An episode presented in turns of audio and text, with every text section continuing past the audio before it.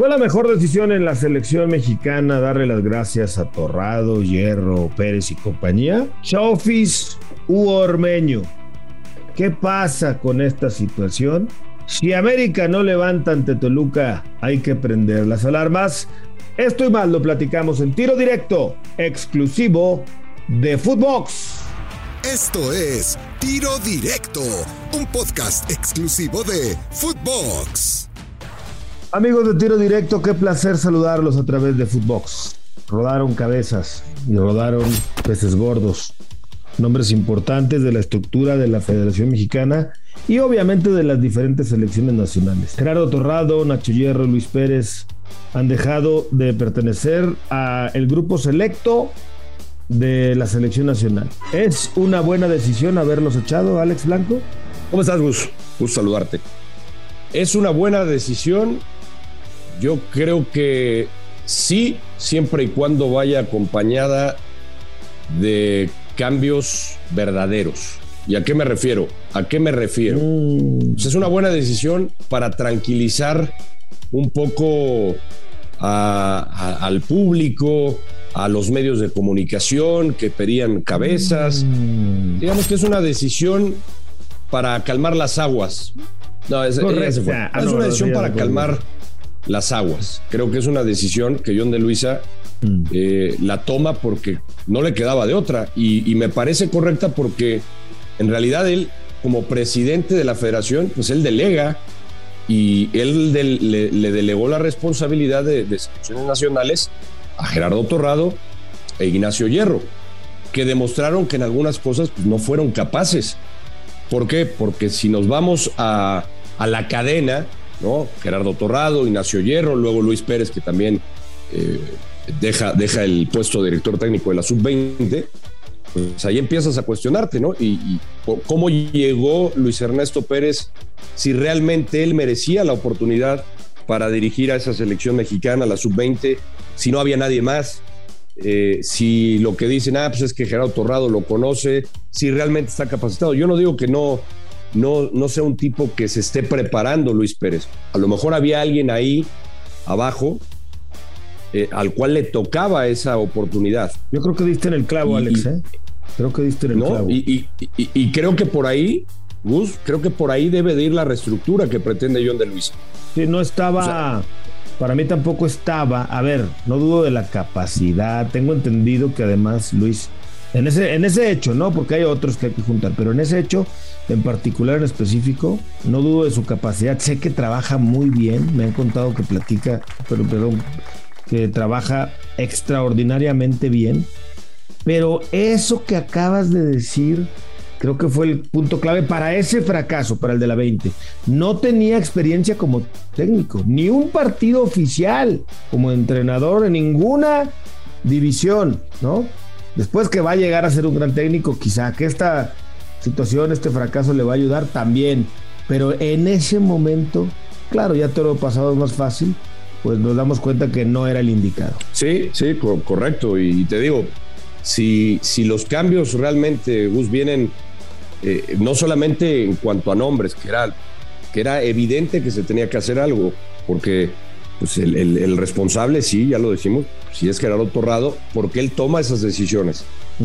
John de Luisa creo que tiene que evaluar bien y pensar muy bien a quién le va a dar ese nuevo puesto para que no ocurra lo, lo, que vimos con Luis Pérez y que, la, que realmente hay una continuidad en selecciones menores y que se vea reflejado también en la mayor, cosa que no se ha visto. Porque si queremos realmente cambios, tiene que haber un proyecto a mediano o largo plazo. Obviamente para este mundial no va a ser, pero para el 2026 tienen que venir cambios desde las menores acompañados con trabajo en la selección mayor, que vayan de la mano. Por eso es que por eso es que parece sensato que John de Luis haya salido a anunciar que en dos semanas, claro, no hay que precipitarse, hay que tomar decisiones bien pensadas, bien analizadas para no volver a cometer errores. ¿Qué pasa con José López y Santiago Ormeño? Chivas es dueño de López, pero Vergara dijo que nunca iba a volver a jugar en Chivas. No más allá de que anduvo bien en la MLS, que parece tenerse de revancha, lo que tú me digas. Pues no va a jugar si eso dijo a Mauri, a menos de que le perdonara la vida y lo regresara, lo dejara regresar. Pero bueno, el trueque no ha salido como ellos esperaban, porque pues no ha habido arreglo con López en Pachuca, porque tienen, quieren que renueve el préstamo con Guadalajara, o la carta, el pase contractual para poder ir a Pachuca, no lo quieren dejar ir libre pues López dice yo no firmo, yo en seis meses ya me quedo libre y sin equipo y hago lo que quiero. Y entonces se ha complicado lo de Ormeño. Pues eh, a mí me parece una muy mala decisión de, López. Eh, y, me parece que si checamos la mentalidad de este futbolista, yo ya no entiendo nada, porque eh, está desperdiciando una nueva oportunidad de poder brillar en su carrera, porque condiciones las tiene va a un equipo con un técnico que le, ¿no? bueno, e iría a un equipo con un técnico como Almada, que creo que le sacaría pues potencial a, las condiciones que tiene López. A un equipo que ya demostró que está a nada, yo creo que Pachuca vuelve a ser serio candidato para, para, para llegar a la final. Pues yo creo que eh, tiene, tiene en puerta una gran oportunidad eh, el señor López, porque ya sabemos que no nos gusta el apodo que tiene. Eh, pero Gus, yo sinceramente no entiendo, o sea, ¿cuál, qué es lo que pretende? ¿Es aquí? ¿Quedarse sin jugar? O sea, que, quedarse sin jugar y, arruinar, arruinar su carrera y también darle en la torre al, club que está buscando una transacción para que llegue un futbolista que necesitan, como, como Ormeño. Que ya ese es otro tema, si quieres lo, tocamos después, pero eh, eh, lo de Ormeño me parece, que, aparte que ya lo están matando, cuando Ormeño es, es mexicano y cumple perfectamente con los estatutos que pide Chivas, pues habrá que darle la oportunidad a Ormeño. Lo matan por, porque viene de sequía con, con el León. Pues sí, ¿cuánto jugó con el León? Hay que recordar la versión de Ormeño en el Puebla, ¿eh? Aquí es donde te pregunto, ¿y tú qué harías? ¿Y usted qué haría con esto? Es que a mí me, a mí me da la sensación. A ver, Sí, sí, Ahí te va. López, sí. La Chofis, Eduardo, Javier, como quieras. Sí. Tiene seis meses de contrato, según entiendo, con Guadalajara todavía. Dicen, oye, puedes ir a jugar a Pachuca. Pues está perfecto, dice, encantado de la vida, ¿no? Oye, pero para ir a Pachuca tienes que firmar dos años más con nosotros. Y además, tú ganabas tanto y ahora va a ser por esto tanto. Menos, obviamente. Mucho menos. Y él piensa, ah, caray, me tengo que amarrar dos años más con ellos que no me quieren y me van a bajar el sueldo. Pues yo mejor prefiero cobrar seis meses más mi sueldo y en enero veo a ver a dónde me voy ya con mi pase en la mano. ¿Y tú qué harías, Blanco? Aquí les pregunto, ¿qué hubieran hecho ustedes? Ah, ¿verdad que ya no estuvo tan fácil la decisión? No, ya no es tan fácil. Digo, porque si lo ves del lado lindo, que es llegar a Pachuca, aspirar a jugar un título con un técnico que te quiere, que seguramente te va a revalorar como lo hizo con Valdés y con el Pocho Guzmán, todo eso está perfecto. Pues no, realmente, realmente la otra parte, la, que te acabo de comentar, ¿qué? Guadalajara. Ojalá llegue un buen arreglo. Yo creo, Gus, también que el futbolista, y por eso regreso al tema de, de López y la mentalidad ¿Qué es lo que más? O sea, tiene en puerta un equipo que lo puede hacer campeón y que lo puede potencializar. ¿Qué es lo que está buscando el futbolista? No, no lo entiendo. Pues sí. ¿Molestar? ¿Molestar? No, no, no. no, para nada. Bueno, eh, a ver, ¿qué me dices de el América que lleva un punto de seis posibles? Supongamos que llega a pues perder con el Toluca. ¿Ya prendemos las alarmas? Ya sé lo que me vas a decir que tus águilas van a empezar a volar como el torneo pasado en la 14, dijiste, ¿no? Y eras de los que confiaba en el Tano también. A mí me gustó el trabajo del Tano, pero te acuerdas que te dije, y el mismo caso del Tano lo aplico para cadena. No es lo mismo agarrar un equipo, ya ha empezado el torneo, como bombero, a agarrar el equipo con responsabilidad, con pretemporada e iniciar el torneo con el equipo. Yo creo, o sea, si pierde con Toluca no es para que se enciendan los focos rojos.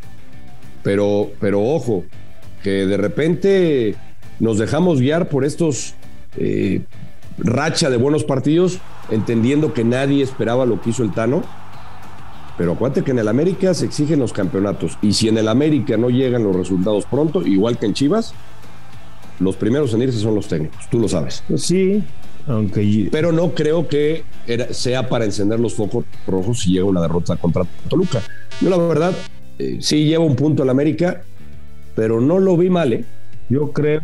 No lo vi mal. Yo creo que eh, si tuviera que escoger a uno de los dos equipos que mencionaste, sobre cuál veo más factible que encuentre la luz al final del túnel pronto, diría América, porque Guadalajara, pues sí, cada vez se le ven menos ideas, menos pies y cabeza, aunque ya sabemos cómo es esto en el fútbol, ¿verdad?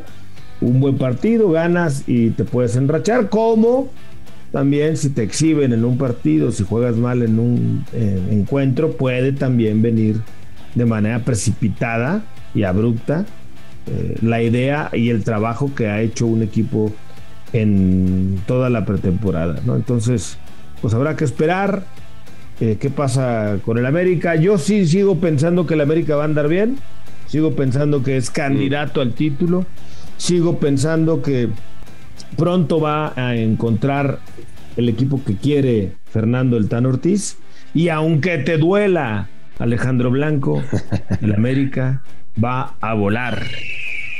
¿Más que tus Santos? Eh, tiene mejor equipo que Santos. Ojalá y ande mejor el Santos. Pero lo veo mm. difícil. Está subiendo a la, a la oh. tanoneta otra vez. Soy realista, ya ves que mi Santos se fue el huevo no, no, yo, mira, yo pienso, yo pienso lo mismo que tú. Por eso te dije, yo lo que vi del América, a pesar de un punto, no me desagradó. Creo que tiene un muy buen equipo. Me da gusto que no, te ciegue tu amor por los Pumas. los Pumas tienen también una obligación importante. ¿eh? con queso. Tiene buen equipo. Sí, sí, sí, ya, ya. Pero de Pumas hablamos bueno, Está bien. ¿Te parece? Está bien. Alejandro, como siempre, un abrazo. Igualmente, Gus. Abrazo. Alex Blanco en tiro directo. Yo soy Gustavo Mendoza. Ahora me escucha. Ahora no. Esto fue Tiro Directo un podcast exclusivo de Footbox.